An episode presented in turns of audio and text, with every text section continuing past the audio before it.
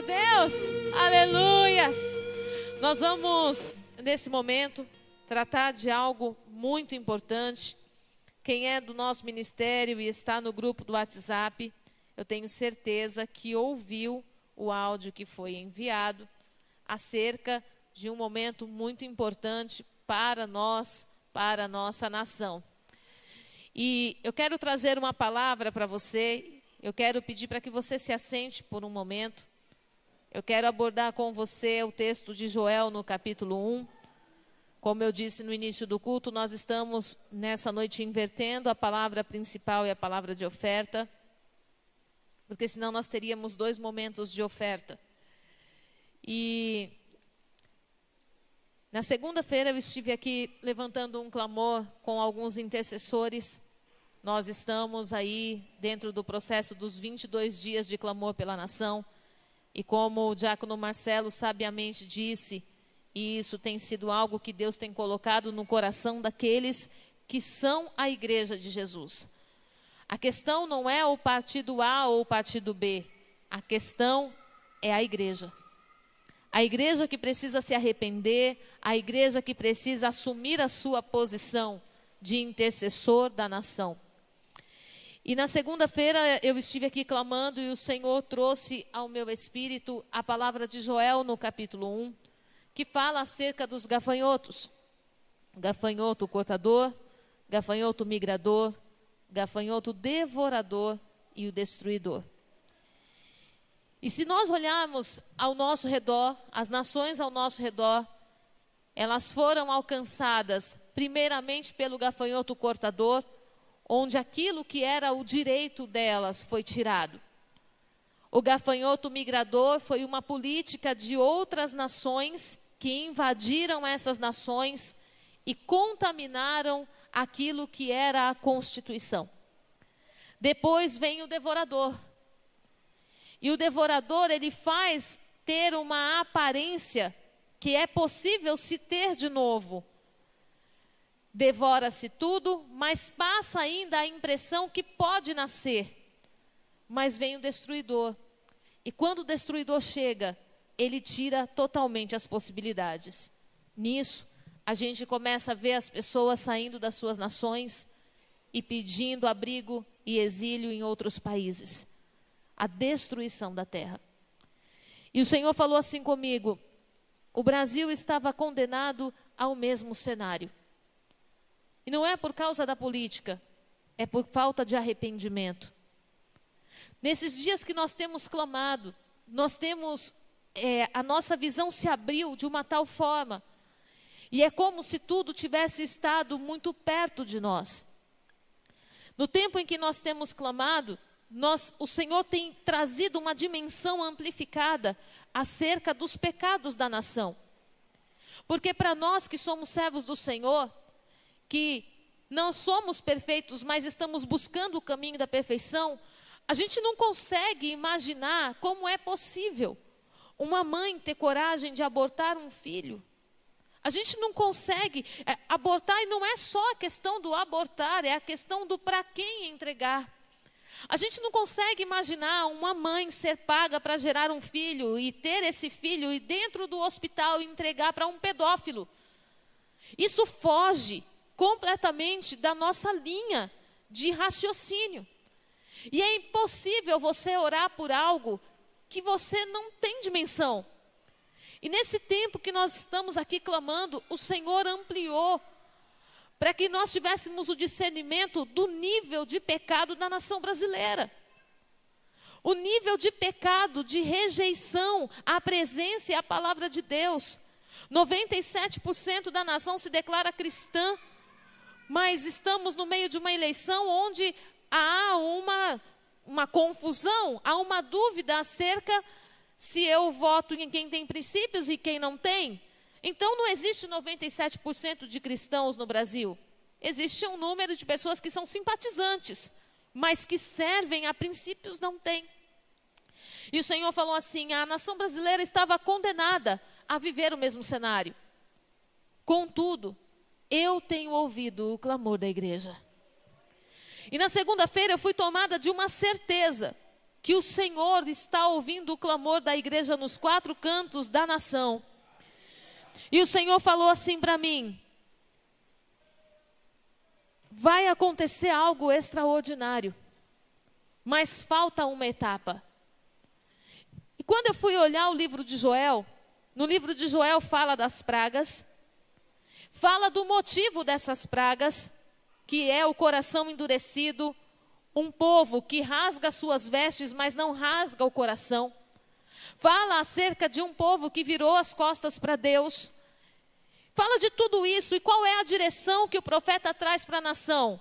Oração, jejum e clamor por arrependimento.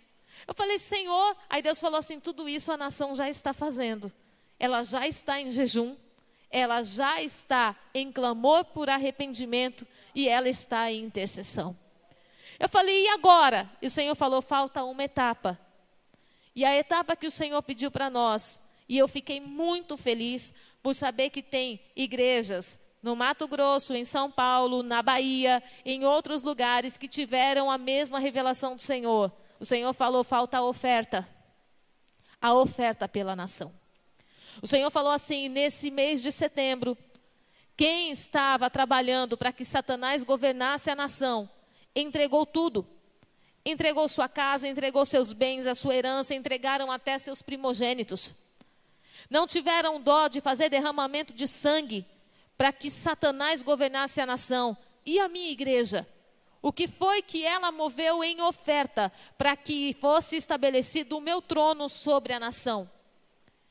E o Senhor me trouxe essa chamada de atenção, porque muitas vezes nós, como servos do Senhor, a gente ora, a gente clama, a gente busca, mas na hora que chega a nossa vez de pôr em prática aquilo tudo que nós oramos, nós falamos, deixa que o outro faz.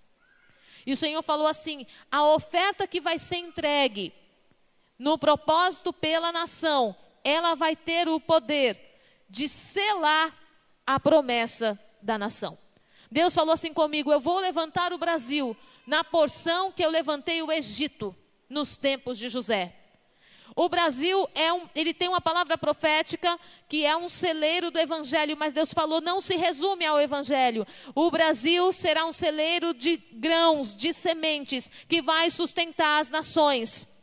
Deus falou: toda semente que se plantar no Brasil não vai ser estéril, ela vai produzir a 100, a 60 e a 30 por um. E nós teremos suprimento para as nações. Deus falou comigo: aquilo que vai ser feito, que vai ser consagrado ao Senhor, vai estabelecer três tipos de consagração. A primeira, a consagração das sementes e do cereal. A segunda, a consagração da cobertura intercessória pela nação. E a terceira, a consagração da economia do Brasil, que vai se tornar a principal potência financeira do mundo. Vocês acham difícil isso acontecer? Eu também achava até Deus falar. Como Deus falou, vai acontecer vai acontecer. E aí eu orando e o Senhor falou assim comigo: o que, que vai ser feito? Nós vamos fazer um ato profético.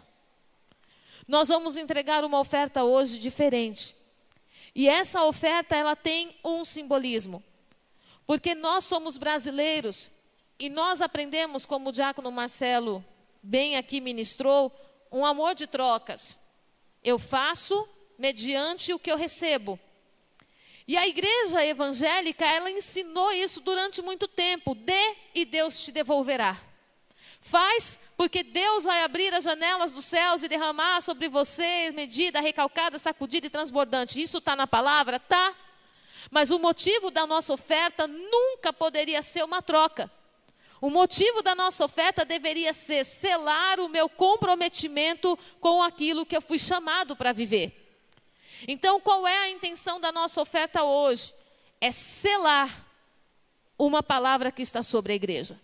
A oferta do cereal, a oferta dos grãos, que foi orientado à igreja que trouxesse.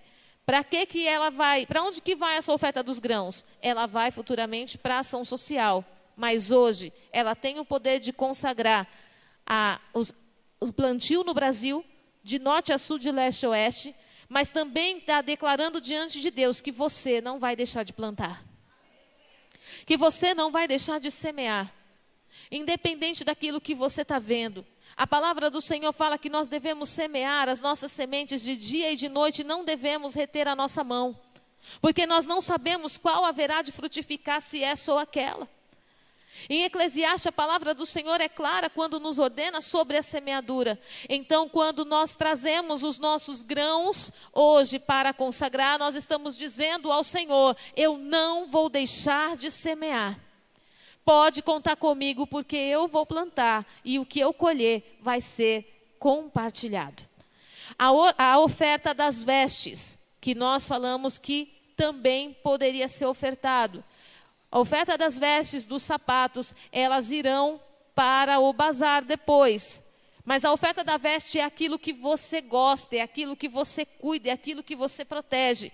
E o significado dessa oferta hoje vem dizendo que nós estamos comprometidos a cobrir o Brasil de oração, de intercessão e de clamor. Que nós estamos comprometidos em calçar os pés da nossa nação com a preparação do Evangelho, para que possamos ir por todas as nações levando o que o Senhor está derramando sobre nós. Amém?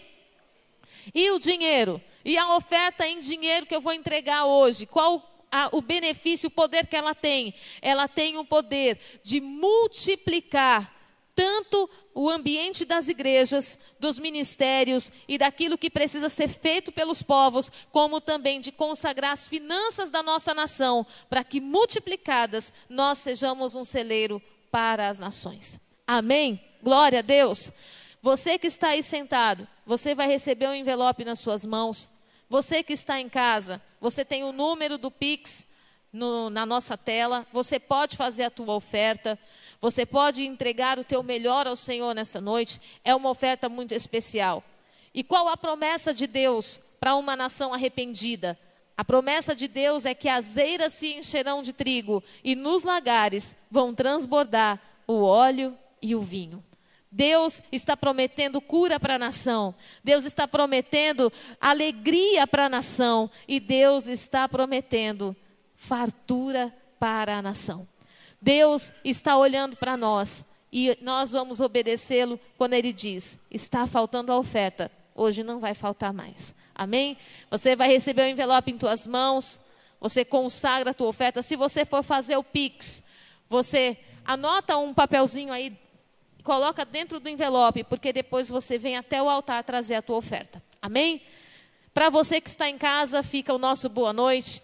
Que o nosso Deus te abençoe, que a alegria do Senhor seja a tua força, que essa força venha acompanhada de coragem e que nesse fortalecimento você possa tomar posse da terra que o Senhor, sob juramento, prometeu dar aos seus pais. Eu abençoo a tua vida, a tua casa e a tua família, em o um nome de Jesus. Amém. Glória a Deus.